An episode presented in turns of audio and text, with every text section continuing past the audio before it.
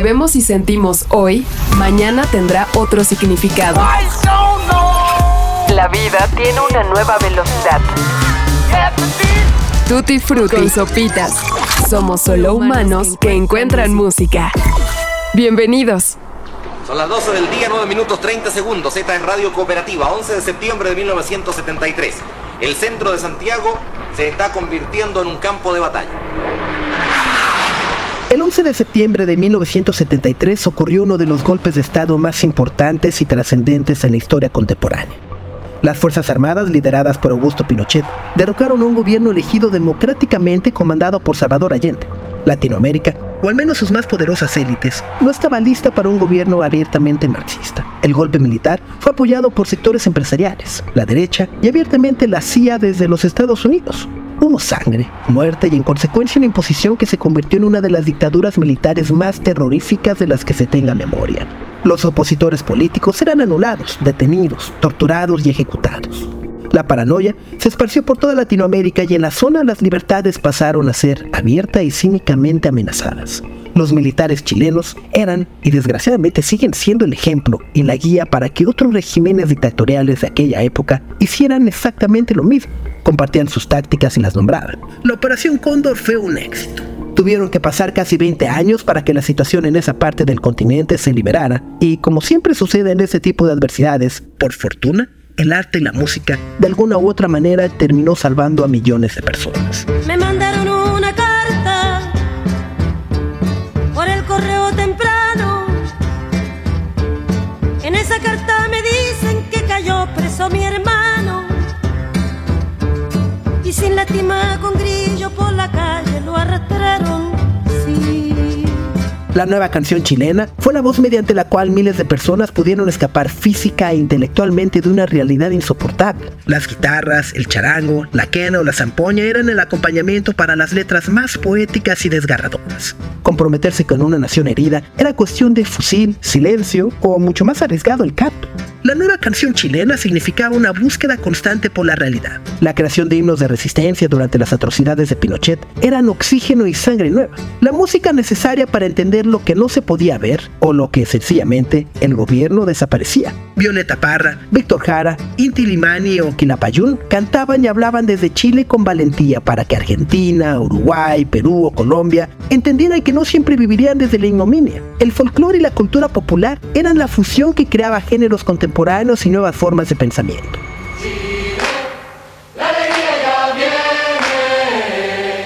Chilenas y chilenos, hemos llegado a un momento verdaderamente histórico para los destinos de la patria. En breves horas más, el gobierno que nos honra en presidir hará entrega del poder político a las nuevas autoridades elegidas democráticamente por el pueblo chileno. Pinochet se fue en 1990 y con ello las formas de expresión artística del país se consolidaron en una fuerza única. Los prisioneros y los tres fueron algunos actos que articularon la necesidad de arte con una calidad de canciones y discursos que muy pocos han podido alcanzar. Chile era imposible de ignorar. El regreso de la democracia abrió la brecha que Jorge González y Álvaro Enríquez habían iniciado. La libertad de expresión generó una efervescencia de festivales y celebraciones. Villa del Mar, el Festival Woodstock o Rocódromo eran solo los primeros esfuerzos para dar salida a decenas de talentos y nuevas bandas que llegaron al mainstream y otras tantas que destacaron en la escena independiente, de las cuales podríamos hablar por varios episodios. Estaba la ley que, bueno, no nos hagamos, para terminar el siglo pasado todos lo cantábamos de En ese camino largo". Pero también estaban Psycho, Francisco Valenzuela, Jepe, Chancho en Piedra, Lucibel, Javier Amena, Denver y por supuesto, una banda que llegó con particular fuerza a nuestro país, Los Bunkers.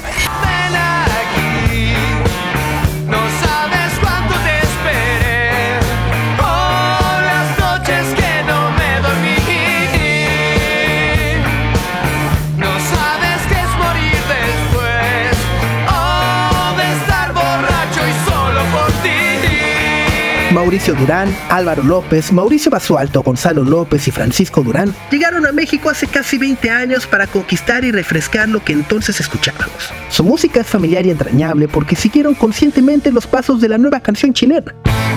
Tienen folclore como nuestra cultura misma y un amor irrenunciable por discos y artistas que también aquí veneramos. Podemos escuchar que hacen un cover a Silvio Rodríguez y pensar que se parece mucho más al Tomorrow Never Know de los Beatles. No estamos tan equivocados.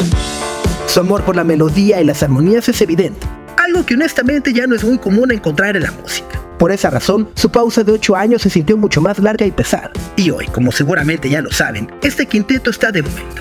Han revisado su propia historia y piensan llevarla hacia adelante con nuevas canciones que ofrecen un futuro incierto pero prometedor. La competencia es distinta. Las canciones para mañana pueden impactar aún desde una radio y traspasar los límites del algoritmo, pero la escritura y composición han evolucionado. Esta semana en Tutti Frutti tuvimos la fortuna de platicar con los Bunkers para entender ese proceso y por fin recibirlos completamente de vuelta en nuestra escena musical. Hablamos de su primera México, de cómo conocieron a José Lo Raquel y al resto de Café Tacuba y cómo además entablaron una complicidad con Andy Rourke, el recién fallecido bajista de los Smiths, gracias a los Beatles. Así que quédense porque es una charla que disfrutarán. Sean bienvenidos. Solo humanos que encuentran música. Tutti Frutti.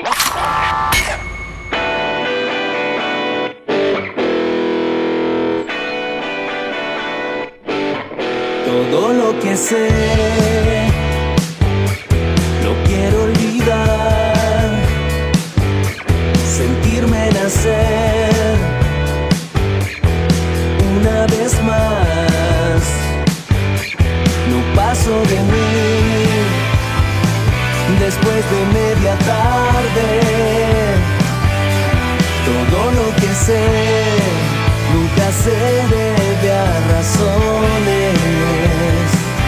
Que pasar una década para que regresaran de manera formal a nuestro país. Si no mal recuerdo, su última presentación fue en el Vive Latino del 2014. Nueve años después, estuvieron en el Vive Latino de este 2023. Así que, ¿cómo se sintieron en ese concierto por supuesto, en las fechas posteriores con las que han estado recorriendo México? ¿Qué tanto perciben que ha cambiado tanto México como Chile desde que decidieron tomar esta larga pausa? Bueno, primero que nada, muchas gracias. También es un agrado volver a conversar contigo después de tanto tiempo. ¿Qué se ha sentido? Bueno, es una pregunta amplia. Eh, lo de Chile fue muy especial. Fue en el contexto de unos conciertos gigantescos en estadio, en, en, bueno, en Santiago, en nuestra ciudad Concepción y en Viña. Y fue, yo, yo creo que fue una emoción muy particular. Chile es el país que venía de muchas restricciones a propósito de, la pandemia. Todavía está viviendo los coletazos de eso. También es un país que está viviendo una situación política muy particular, por un presidente nuevo, muy joven. Creo que había muchas cosas que se mezclaban. Había una avidez de parte del público de, yo creo, escuchar estas canciones en vivo, de volver a conectar. Por nuestro lado también queríamos nosotros conectar como grupo de amigos, eh, ver qué pasaba, empezar a tocar esas canciones. Fue muy bonito lo que se vivió allá, fue una especie de catarsis. También fue un encuentro con una nueva generación de, oyentes, muchos niños que asistieron a familias completas realmente a, lo- a, lo- a los conciertos, fue algo muy transversal. Y en México sentimos que el sentimiento de, similar se ha como replicado en el Vive Latino, fue una energía muy especial, nos tocó un horario muy muy lindo, que es cuando está anocheciendo, ajá, con el sol lleno, y bueno, y todos cantaron las canciones. Se vuelve a repetir lo de una nueva generación, de que van niños, de que la cosa es transversal. Pareciera ser que las canciones han durante este tiempo hecho un trabajo en, en, en la mente y en la vida de las personas. Entonces, eso es lo que nos tiene más sorprendidos. Una de las cosas que más nos emocionan de los regresos es ver que un grupo no os basa únicamente su existencia en la nostalgia. Nos encanta, por supuesto, escuchar todos los éxitos y demás, pero también ver que están de vuelta para mostrarnos música nueva. Lo que son hoy, lo que son mañana, hacia dónde van. Así que para ustedes, ¿cómo ha sido este proceso para reactivar la escritura y cómo es que nacieron los primeros sencillos de esta nueva etapa, Rey y Bajo los Árboles? Fíjate que cuando preparamos los conciertos, primero, cuando preparamos los conciertos, yo creo que siempre nuestro público en el que estábamos pensando era precisamente en alguien que nunca había visto la banda y que es más joven. Siempre como que en nuestra cabeza era el orden de las canciones o el tipo de canción o el tipo de show que queríamos hacer. Siempre lo que pensamos fue en ese adolescente. Sobre todo porque no sé si será tanto el caso en México, pero particularmente en Chile, creo que mm, la gente más joven o las generaciones nuevas ya no están expuestos a este tipo de bandas. Sino que la música que se escucha es, es otra y el tipo de espectáculo que se brinda es otro. No, no de, de cinco tipos haciendo lo, eh, lo mismo como para, claro, para tirar algo hacia, hacia adelante. Entonces todo el rato teníamos, eh, estábamos como muy consistentes. Y también por lo mismo, sí queríamos que este nuevo proceso estuviera acompañado de música. Y en ese sentido nos juntamos, nos juntamos acá en México, de hecho, a mostrarnos la idea. Primero Francia, Álvaro y yo, y después, una semana después, llegaron los, los chiquillos y nos pusimos a, grabar esa idea. Y Rey, yo creo que en ese sentido representa muy bien ese sentido porque tiene, la letra tra- trata un poco como de, de eso, de, de romper ciertos esquemas, de, de, salirse un poco de, lo, de los pensamientos más antiguos y tiene que ver ya como nosotros tenemos casi casi todos tenemos hijos ya adolescentes y entonces vemos cuáles son su- sus preocupaciones y vemos que todo el tema de la identidad y de buscar un espacio con una identidad que sea diferente, muy distinta cuando nosotros éramos más jóvenes, tiene que ver con, con- con eso. Entonces, en cierta medida es como, siento que a través de ello recogemos un poco el, el guante de, de cosas que también nosotros ahora lo, desde otra perspectiva obviamente lo, vemos, pero, pero así como, ah, como hoy día un, un joven de 15 años se planta en el mundo y que no necesariamente sus esquemas de pensamiento responden a los esquemas que teníamos nosotros. Entonces, yo creo que en cierta medida eh, a través de, los hijos como que filtramos un poco ciertas cosas que, siento que son como temas más presentes. Y lo de bajo los árboles tiene que ver mucho con, también con la tecnología, en el fondo como es como volver al centro, como decir, a ver, espérate un poquito también, o sea, ver qué tan reales son los vínculos que hoy día generamos.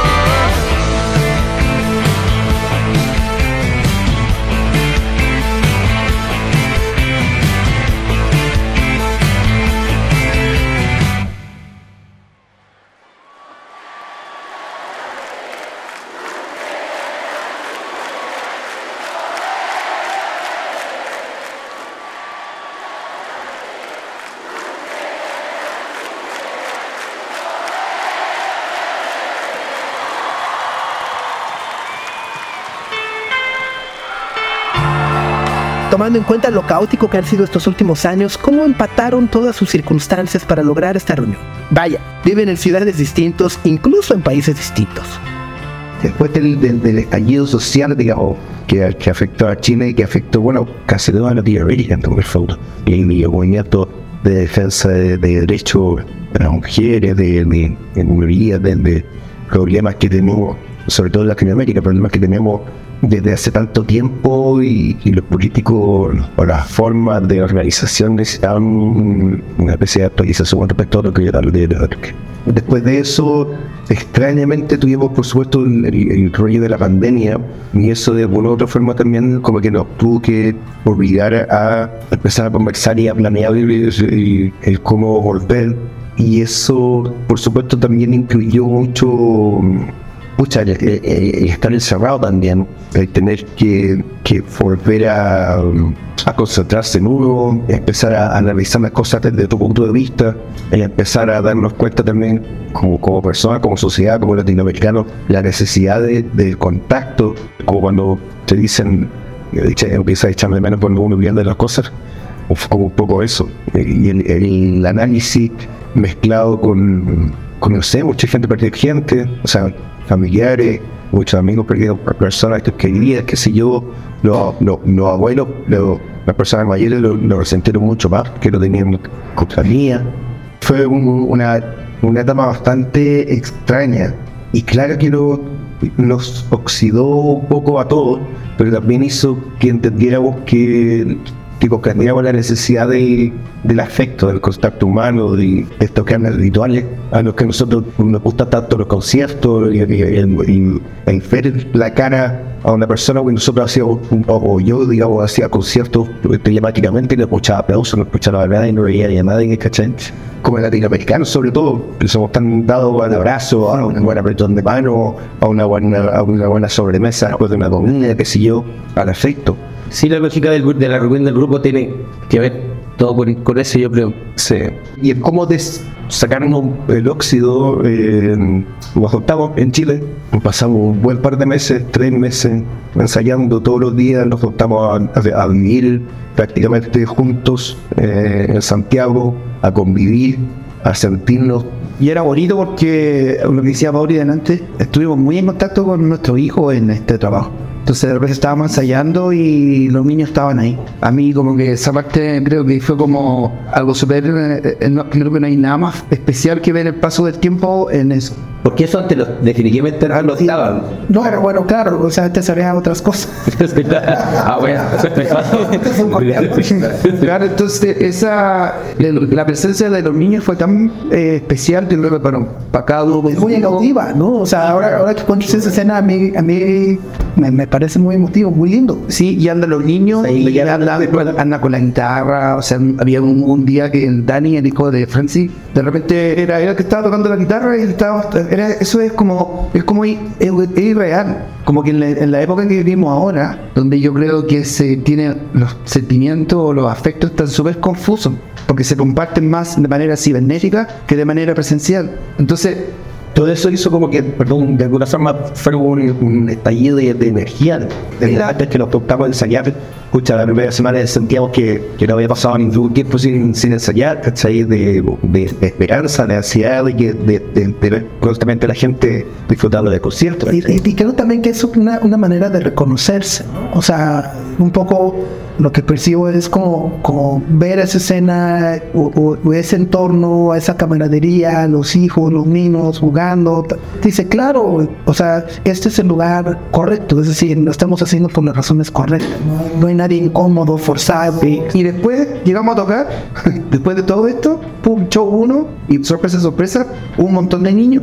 Ahí ya, adolescentes y niños en el público. Y ahí fue como, o sea, esto, todo esto como divagación un poco, pero ahí como que pasó algo y que nos sigue pasando. Nos pasó acá, el otro día estuvimos en un concierto, no me acuerdo dónde, en qué teatro, y en primera fila una niñita que haber tenido siete años. Claro. Con- se cantó todas las canciones hasta la que hasta la que no se debería no sabérselas se sabía igual. Con respecto a, la- a lo de las razones correctas, para nosotros era muy importante primero conectar nosotros como, o sea, siempre seguimos siendo amigos, digamos, durante todo este tiempo, pero obviamente nuestra mm, nuestra comunicación fue más esporádica, pasamos de vernos durante 14 años casi a diario a comunicarnos de manera bastante más esporádica. Entonces hacer esa conexión y que, y que y de ahí empezar a tocar y que todo lo que se expresara fuera genuino era muy importante para nosotros porque eso se proyecta al momento de tocar y al momento de... Hemos visto otros casos, no voy a poner ejemplos, donde no se proyecta eso, entonces para nosotros era como... o sea, cuando hemos visto esos casos nos, nos ha parecido bastante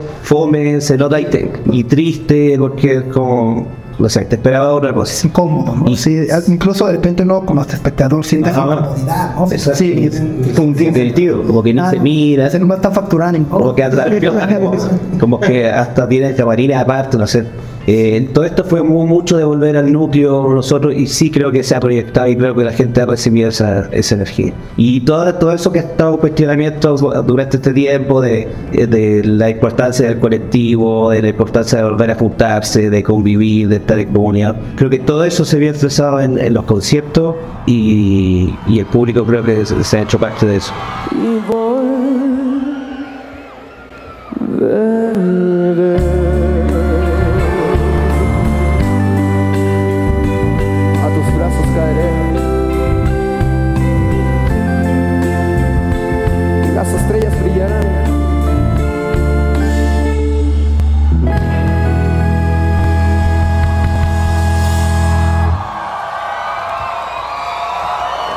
Nuestro amor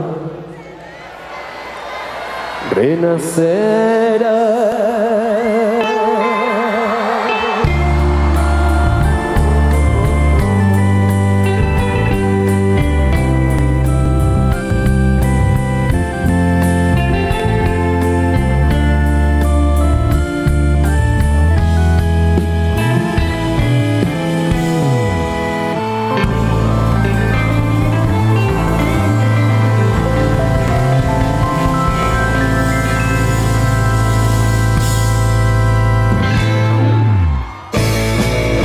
Cosas más comunes en México es que solemos centralizar todo en tres ciudades, ¿no? Ya saben, México, Guadalajara y Monterrey. Pero ustedes, desde que llegaron por primera vez en el 2005, 2006, han tratado de tocar la mayor cantidad de ciudades posible. Y eso ha marcado una gran diferencia con el éxito y apego que tienen con el público mexicano. Ahora con Ven Aquí están haciendo lo mismo y más, llegando desde Ciudad Juárez y cerrando en uno de los escenarios más emblemáticos del sur de nuestro país, como es el Auditorio Guelaguetza.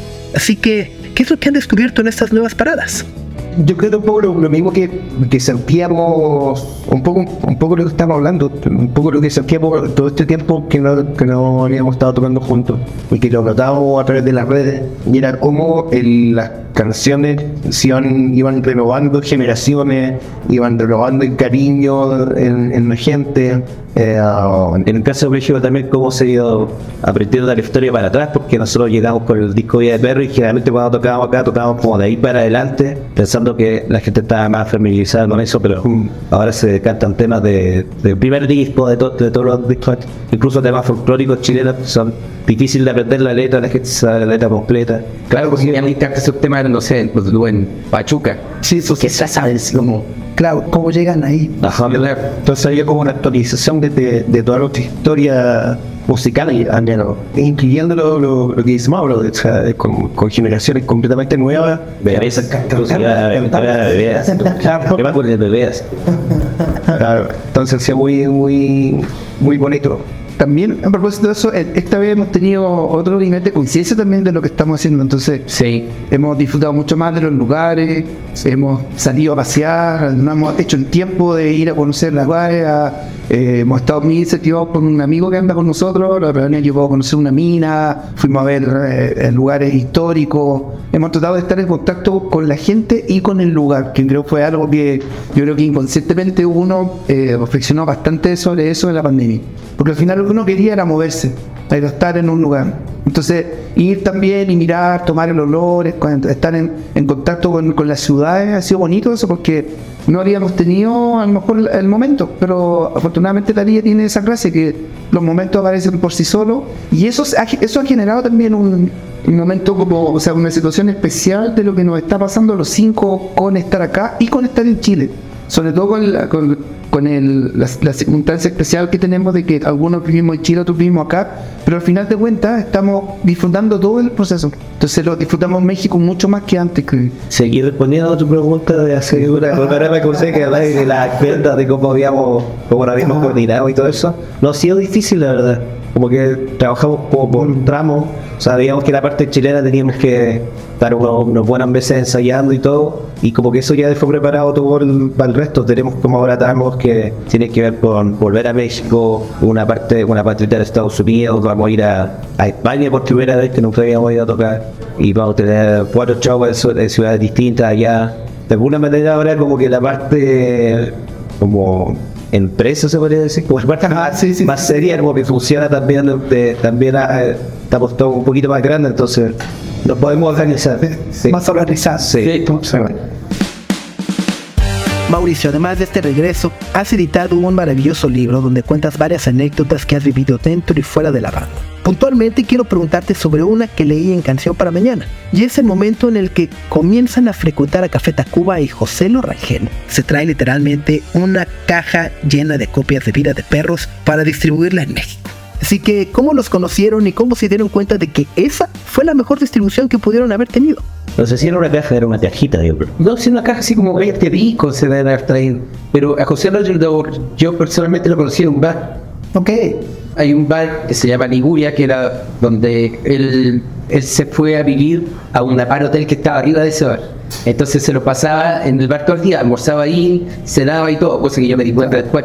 Pero un día fui a cenar y de repente llegó como el mozo y me dijo, oye madre, me dice ahí en el de la bar está el, el guitarrista que me fui a Tapuba y me dijo que si, si todavía tomaba así como que te quieren invitar a un trago. Y fui, me dice, ah, tú eres de Dragón, sí, no sé qué. Ah, ahora soy José, sí, sí, pues perfecto, ya, no sé qué, bla, bla. Y fue como, oye, o sea, como José, ¿no? Bla bla bla bla bla bla bla bla bla sí ya otro sí oye ya cuánto sí vamos a tocar tal y ahí ya lo conocimos después todo y fue como un proceso como muy bueno pero un disco ahí en aún más de dos meses.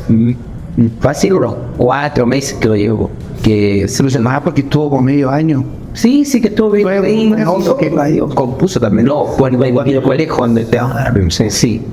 Hizo sobriedad. Claro, y lo puso disco, grabó. eh, lo grabó. Eh, de hecho, bueno, pasó todo eso. Y como José lo estaba allá, cuando ya casi se iba a venir para una fiesta patria que organizaba Álvaro de los Tres, llegó Meme, y Quique y Bali. Y claro, llegaron, es como que, es como, vamos a buscar a José, así como si ya sabré, ya.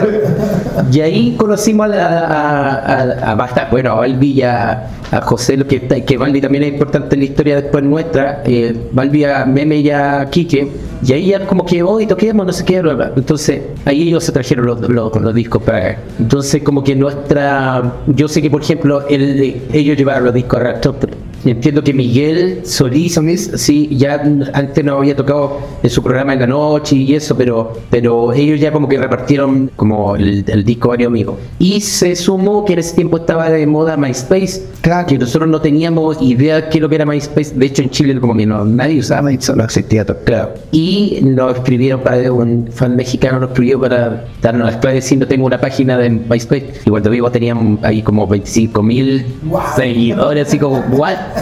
Como les paso las claves y todo. Y fue muy raro porque a fines de ese año, esto fue en septiembre lo de los tacubos.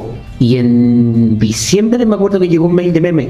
Y dice como, oye, te quería escribir porque acá, para contarte que, que en la radio nos están tocando. Pero también a ti te dicen, en la radio te están tocando en un país que no conoces. Claro. Que está lejos, como... información como ahora, que no es como. Claro, no, no, no, no. Era como siempre un misterio. Era folclórico ese. Sí, era como. Y después como, oye, van a sacar el disco, van a sacar, van a sacar el disco en México. Y ya como, Por. No habían dicho tantas veces. el sello te dice como, "Sí, vos sabes", Uno no le cree a los sellos, pues no se Claro, no, a mí siempre decía, ah, te están diciendo alguna cosa que no. Pero como que en tres meses de repente como que todo se y como, ah, sí, te están tocando el tema de la radio, lo del MySpace, lo de que se iba a editar disco en México y la invitación a Liga Latina. Y ahí pasé como todo. Pero fue todo como muy concentrado, como... y muy orgánico también, o sea, como que también como sin saber y como Sin mucho plan. no había, no había- o sea, aparte de lo del MySpace, que, que Por eso aquí sabíamos que tan grande era el Día Latino, era como nos invitan a un festival, ah, ah, O sea, las canciones de la radio que ni siquiera habíamos lanzado una single, la que la gente simplemente las pedía o, o, o según las que, las que y-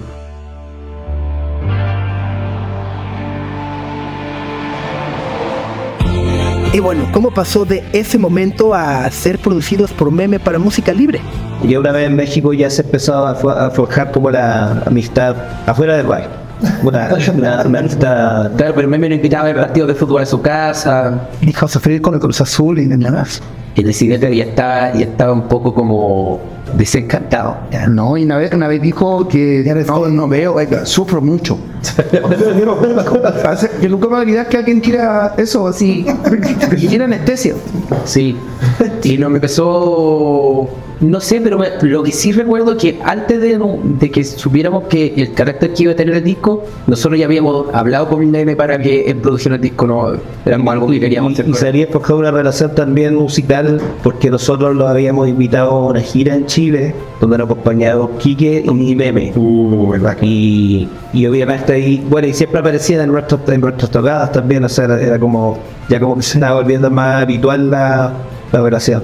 Y nosotros veníamos ya de produ- producir dos discos nosotros y sabíamos que necesitábamos una licencia externa y y, tres. y, y también un, un, un árbitro.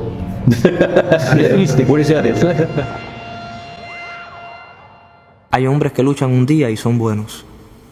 Hay otros que luchan un año y son mejores. Hay quienes luchan muchos años y son muy buenos. Pero hay los que luchan toda la vida. Esos son los imprescindibles. Bertolt Brecht. Silvio Rodríguez es una figura muy divisiva en México. Hay quien lo ama o quien lo odia. No hay puntos medios. Y me llamó mucho la atención ver que ustedes, al ser grandes admiradores de él, quisieron regalarnos una nueva perspectiva de su música. Esa versión que hacen de Sueño con Serpientes está mucho más cerca de repente del Tomorrow Never Know de los Beatles que de la trova de Silvio Rodríguez. Así que, ¿qué es lo que recuerda cada uno de ustedes de esta primera experiencia convirtiendo la trova en sonido búnker? Y por supuesto ese guiña a los Beatles. al menos yo recuerdo la sensación que yo tenía de, de cómo encaramos ese trabajo, cómo enfrentamos. Nosotros somos bien orgullosos de nuestro trabajo de compositores de la sí, en, en, en, no es para menos en el buen parte de compositores que hemos sentimos orgullosos. Entonces, al menos yo recuerdo a ver, que lo encaramos como, como ya llegaron las canciones hay que trabajarla. Sí, digamos, había mucho, mucho otra, otra diferencia con, con otros discos que, que habíamos hecho. Y llegaron en guitarra ¿no? Claro, claro, la canción que ya están. Que más o menos como nosotros las presentamos. Claro, que como listo y ya están compuestas las canciones, hay que estar, hay que estar, trabajémonos como, como banda. Entonces, de esa forma también encaramos el trabajo súper eh, orgánicamente y, y, y, las mismas canciones y el trabajo de Silvio Rodríguez agarran a nosotros una fibra, de una fibra tan interna, tan nuestra, de nuestro crecimiento, ya sea como persona, ya sea como músico, que lo sentíamos súper natural. Y de hecho, era como que llegar a las canciones, y las canciones con, con otro tipo de oreja y con, con, con, con otras formas de las cuales no estábamos acostumbrados, sino que todo lo contrario. Tenía mucho que ver con el, con el lenguaje cuando nosotros estábamos acostumbrados a trabajar al momento de tratar la, la composición. Fue súper positivo también porque significó un descanso para los compositores. surgió en, en, una sala de ensayo también. Empezamos a, a hacer jam, digamos, o a, o a improvisar alrededor de la canción de Silvia. Fue como se puede estar que entreten, primero oye entretenido y después y fue como dos una dos tuvimos una tercera tres entonces y ahí fue como oye si hacemos un disco fue como enfrentarnos a una locura. En el, sí, en, el, en el, sentido de que oye y si hacen un disco de, de un actor que no que no somos nosotros ¿cachai? Alguien había leído también de que Silvio había sido, o sea, le, le gusta el, mucho el rock and roll y que tenía como una, había tenido una relación casi como una duda en algún momento de su vida. Y una vez una, tomando once en la casa de Isabel Papa, ella nos dijo que a Giro le gustaba, él nos dice que era muy fanático. Bueno, tuvo problemas en, tuvo problema en Cuba por, por defender a los Beatles en la, en la tele, todo, todo censurado mucho tiempo, por, por eso, por Beatles maníaco. El maníaco. toda esa asociación o, o toda esa presión nos parecía como lo más natural, realmente. Es un, el hecho de que Estrella Serpiente fuera de alguna manera conectado con por el Nose era, era lo, lo loco se trapón. Ajá, claro. Eh, sobre la inspiración, posiblemente también nos parecía que, que había un divorcio en, en, en la música, en el, en el rock pop latinoamericano con respecto a la trova, siendo que en lugares como Estados Unidos, no sé, los Birds, Bob Dylan, como que ese, ese, ese la cual está, está unido. Sí, sí, sí. En cambio acá uno de los mayores compositores como del sí de la nueva canción, de, de Dark Folklore y todo, como que la- las bandas de rock no lo agarraron, nos parecía como raro y hubo mucha resistencia al principio cuando, cuando sacamos el disco. Reacciones negativas incluso antes de a la idea, a la, a la idea, claro, o sea, como- sí, era políticamente incorrecto, tanto por el lado de la trova como por el lado de no, no, Pero afortunadamente con los años se, se ido, yo creo que se, se impuso finalmente ese, ese disco. Estamos hablando precisamente de su fanatismo por los Beatles, pero también son fans de bandas como los Wings, los Kings, veo tu tatuaje de New Order. Y bueno, quiero preguntarles justamente por ese encuentro que tuvieron en algún momento con Andy Rourke y que Mauricio documentas en Canción para Mañana. ¿Cómo fue el antes, durante y después de aquella noche con el bajista de los Smiths? La verdad que fue, fue bonito porque él, por alguna razón, cuando llegó a esa fiesta, terminó en el, en el grupo que estábamos ahí conversando. Pero lo que más lo que más recuerdo de él, que él estaba como muy interesado por el terremoto que había sucedido en Chile. Claro. Y él, como que todo su interés estaba centrado en el terremoto. Yo trataba de hablar de música con él. Y él como que trataba de hablar del terremoto. Decía, oye, pero tu amigo y tu familia, ¿y qué les pasó? Ya, pero a algún amigo le pasó algo. Como que ese era, ese era Como el pozo. y yo ahí le preguntaba dentro de todo de banda, y la vendía la pomada de que Concepción era la mejor ciudad de Chile, y que era muy musical, y, y- todo, el- y todo el rollo. Pero también es, clara esa situación porque uno como que estáis compartiendo con él y también, y en el fondo también uno es, uno es fan, ¿cachai? Pero sabéis que no podéis ser fan. No, es difícil. No sé, pues tenéis que estar ahí como entonces como... Vas- Mantener una cierta compostura. Claro, claro. Entonces como... No incomodar, Como coolness, ¿no? Sí, como, entonces como cuando yo llegué al momento como de como, Bueno, eh, Esto es súper natural. Lo programa. cristiano.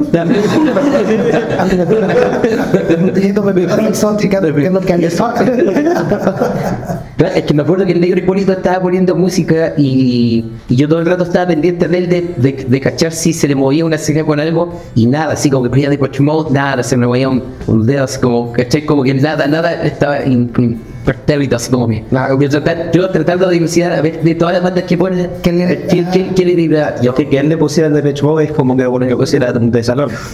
Pero, pero, pero sí, curiosamente, en un momento sonó Drive My Car, le salió un grito del alma. Así como, O sea, llegamos a, a los Llegamos, terminamos llegando al mismo punto. Dijo, oh, dijo así como, uh, así como, dije, ay, ah, pues así ya. Si es humano. Y somos, sí, somos amigos. Ahí como si nosotros pusiera Violeta Buenísimo, muy bien. Oye, chicos, pues muchas, muchas gracias por el tiempo otra vez. No, muchas gracias. Un placer de nueva cuenta y, y nos vemos 7 de junio a un Ajá, sí, quiero que eso también. y 8 de Y ocho. Para el 8 quedan algunos gates Sí, y, y habrá cosas especiales. Sí, una cosa de Sorpresillas. Probablemente va a ser show más completo que hayamos dado alguna vez acá en Ciudad de México, en el sentido de, de pasar toda nuestra historia, nuestra discografía. A propósito de lo que hablábamos delante, la gente ya está un poco más familiarizada con todo eso. Así que nada, va a estar bonito. Maravilloso. Está todo en... Y está muy ensayado. Ya recorrido, sí, sí, claramente. Sí, está, la máquina está súper aceitada. Yo creo que también eso como que nos tiene como muy tranquilo y como que llegamos a México como muy... Como que Confiados, ¿no? Ya, se- suena bien, suena bien. Sí, sí, sí. A disfrutarlo. Sí, exacto. Con eso, con ustedes. Gracias a ti. Despertar en las mañanas no me hace demasiado bien. Mirar por la ventana, ver el cielo oscurecer. Pasearme por la calle, que la gente pueda ver la montaña de tristezas que dejaste amanecer. La ciudad en que marchaste, las piedras que tiré, el sueño que mataste, la. Odié los uniformes, los verdugos de cuartel. La lucha lleva cuesta la esperanza del atardecer.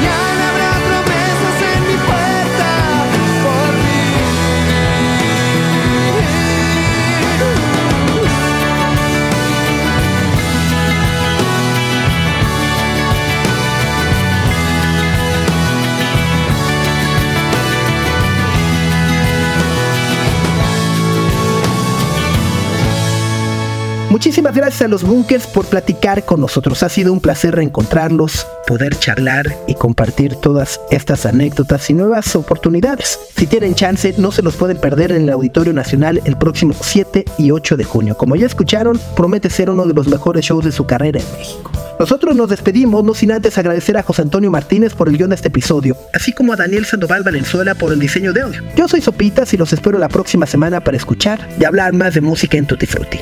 Adiós. El tiempo es otro. Lo que vemos y sentimos hoy, mañana tendrá otro significado.